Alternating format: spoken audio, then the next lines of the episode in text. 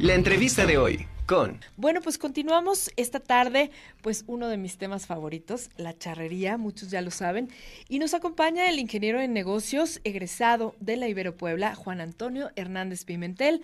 Él es charro tlaxcalteca, actualmente está militando en el equipo 30 Caballeros, estos multicampeones del estado de Veracruz, y bueno, me da muchísimo gusto que estés con nosotros. Charro, ¿cómo estás?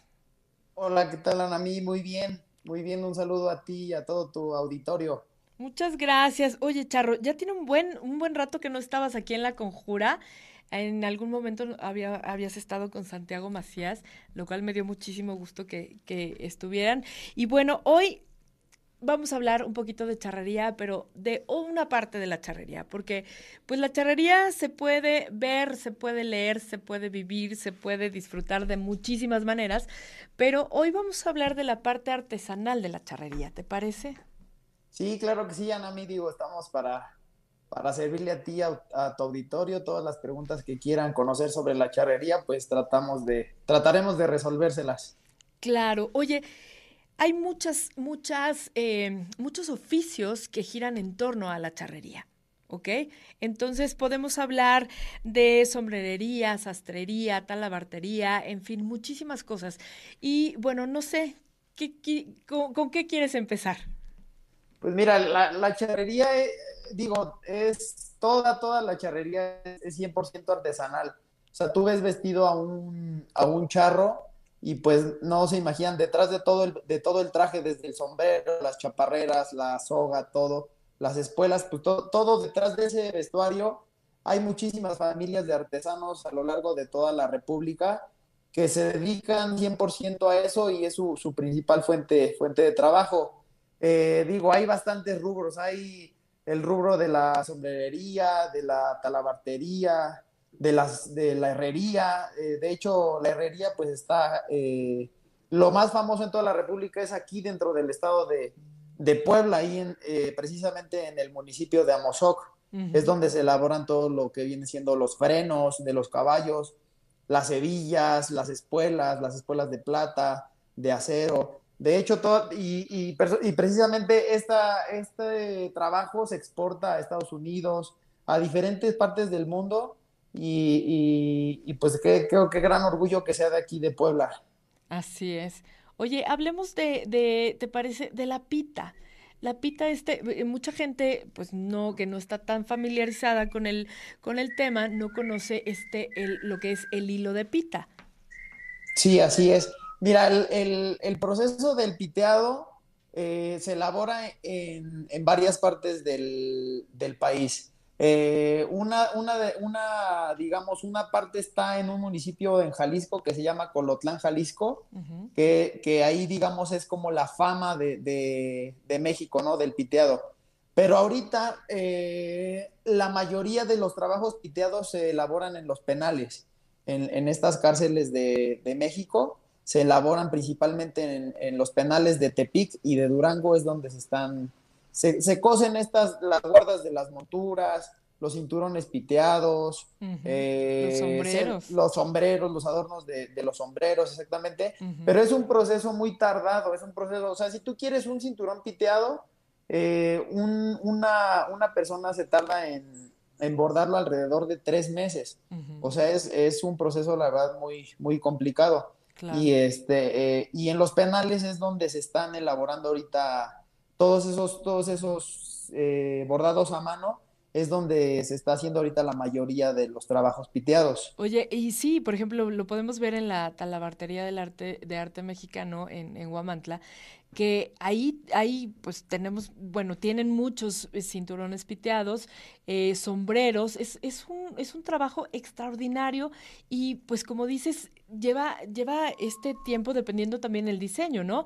Em, la elaboración de tres meses y pues no son, no son cinturones como que se puedan encontrar en cualquier parte, ¿no? No, la verdad es que no, no, digo, son muy difíciles de conseguir. Eh, nosotros aquí tenemos la fortuna de tener eh, esa tienda aquí cerca, ¿no?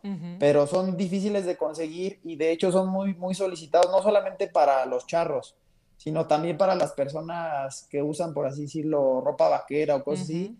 Son muy solicitados estos trabajos.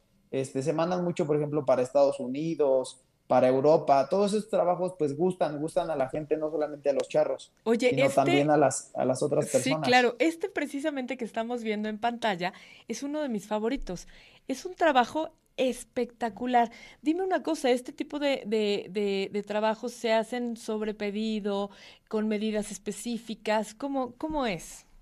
Sí, es, es todo por, por, por pedido, porque pues tú, a ti te puede gustar, no sé, la piel negra, la piel café o así, ¿no? Y también depende los anchos, los anchos de los cinturones. Eh, si tú, por ejemplo, si tú no eres charro y quieres un cinturón piteado, quieres que te borden un cinturón piteado, pues necesitas un cinturón un poquito más delgado, de grosor. En cambio, los charros, los charros nosotros sí utilizamos, digamos, los cinturones un poquito más anchos para que luzcan y para que aparte nos den soporte a la hora de, de- de estar en las faenas, ¿no? Claro. Entonces, pues sí, es, es más que nada por pedido, pero sobre todo decirle a la gente que pues como son procesos artesanales, pues sí, sí llevan bastante tiempo de elaboración. Entonces, eh, pues como que, como que todo, por eso es que los, los productos charros o, o la vestimenta charra es cara, porque, porque todo tiempo, lleva un tiempo de, de elaboración, no solamente en lo piteado, sino también tú, tú vas a Mozoc y quieres mandarte a hacer unas espuelas y así, y pues es todas semanas de trabajo y de, y de varias personas para elaborarte unas espuelas o, o un sombrero. Claro. Es la verdad, es, es todo un proceso muy, muy padre. Claro. Oye, y hablemos de los sombreros. También los, lo- los que estamos viendo en pantalla, por ejemplo, este es un sombrero que piteado, o sea, bordado con pita en la toquilla y en el galón, ¿no? Así es, mira, es, mira, tan solo e- este sombrero que se ve en la foto, para poder hacerlo ese, ese sombrero ya final, primero se tiene, lleva varias manos. Primero un talabartero que te, que te graba, digamos, la piel, que te la raya, digamos, te la, te la corta, te la raya. Después lleva el proceso de, de bordarse a mano que se hace en los, en los penales o en Colotlán, Jalisco. Ya una vez teniendo, digamos, el, el adorno ya elaborado, se, lo, se manda a hacer con un sombrerero, se manda a armar con un sombrerero, que tenemos varios sombreros a lo largo de toda la República. De hecho, hay uno famoso ahí en Puebla, un, un sombrerero famoso que se llama Casa Encinas. Casa Encinas, ajá. Casa Encinas, que está en el centro de, de Puebla. Él es muy famoso porque es de, de las, de las pocas talleres que fabrican el pelo o que trabajan el pelo del conejo. Mm. Entonces, este, es todo un proceso interesante que, que, que, que, que- qué gusto que lo puedas compartir con todo tu auditorio. Sí, la verdad es que, bueno, mucha gente sabe que soy fanática, tú lo sabes también, de la charrería, y pero también es, es, me gusta compartir este trabajo, como dices, eh, de muchísima gente eh, que está atrás de, de, lo que es la parte deportiva, eh, muchísima gente que trabaja en lo artesanal y cómo el, el deporte nacional no solamente, bueno, no solamente está... no solamente es elegante, porque es un traje, la verdad, elegante, el traje de faena o el traje de gala, sino que también, eh, pues, tiene, tiene una razón de ser, ¿no? O sea, el sombrero para- también es una protección, eh, las chaparreras de cuero, todas estas, eh, todos estos aditamentos, toda la indumentaria charra, tiene una razón de ser. Sí, así es. Y, y sobre todo, mira, a pesar de que van pasando los años y van saliendo modelos nuevos y así, no se debe de perder la esencia ni la elegancia de, de la charrería, o sea, la- la- los modelos tradicionales, por así decirlos. Claro. Pero este, pero la verdad e, es, es un orgullo que, sobre todo en estos tiempos, ha crecido mucho la, la charrería, la, la fama, digamos, y todas estas familias que están detrás, detrás de todos estos trabajos, pues ahorita, ahorita es cuando más, digamos, les está yendo mejor, porque pues ha habido un crecimiento no solamente deportivo, sino cada vez hay más charros o cada vez hay más gente interesada en vestirse de charro o en cosas así. Y la verdad, qué gusto que podamos dar trabajo a, todos estos trabajos artesanales a lo largo de toda la República para que se sigan sobre todo conservando todos estos tipos de, empleos que no, no se estudian en cualquier lado. O sea, eso es, es, pasa de, de generación en generación y en familia en familia. Exacto. Oye, estamos viendo en esta imagen que te estamos viendo florear a pie. Eh, bueno, esta es una de las, de las suertes charras, de, la, de las nueve. Es, esta es el floreo a pie. Y estamos viendo que tienes una soga, una reata, eh, tiene diferentes nombres. Y también tiene un proceso muy peculiar de elaboración. No, lo de las sogas es todo un tema igual, muy, muy interesante. Eh, de hecho, para fabricar una soga solamente es en tiempo de que no llueve, que, es de, que es, digamos, de febrero a mayo. Entonces, si tú quieres comprar una soga ahí con los artesanos que están en San Miguel, Cuyutlán, Jalisco, tiene que ser durante esa temporada. Si tú vas, por ejemplo, ahorita, no sé, tú quieres, Anamí, te quieres comprar una riata de, de azar charra, ahorita no hay, o sea, no es, no es momento de, de comprar o de elaboración porque ahorita está lloviendo. Entonces, si una soga es una soga es muy delicada, si la soga le toca la lluvia, el aire, todo es eh, se echa a perder. Entonces, por eso tiene que ser de, dentro, de esa, dentro de esa temporada. Pero también es un proceso artesanal. Es, si tú te metes a cada rubro de la charrería, hay, hay detrás de todo eso hay, hay muchos procesos artesanales. En las sogas, por ejemplo, primero se tiene que sacar el isle, después se tiene que hacer hilito por hilito, este, y pues todo es, para elaborar una riata, este, llevas más de un mes de trabajo. Bueno, se llevan los artesanos un mes de trabajo. Claro. Más o menos como cuánto mide eh, una que utiliza, que se utiliza para el floreo a pie. Mira, miden aproximadamente como 30 metros aproximadamente. Wow, Pero, eh, eso implica muchísimo trabajo.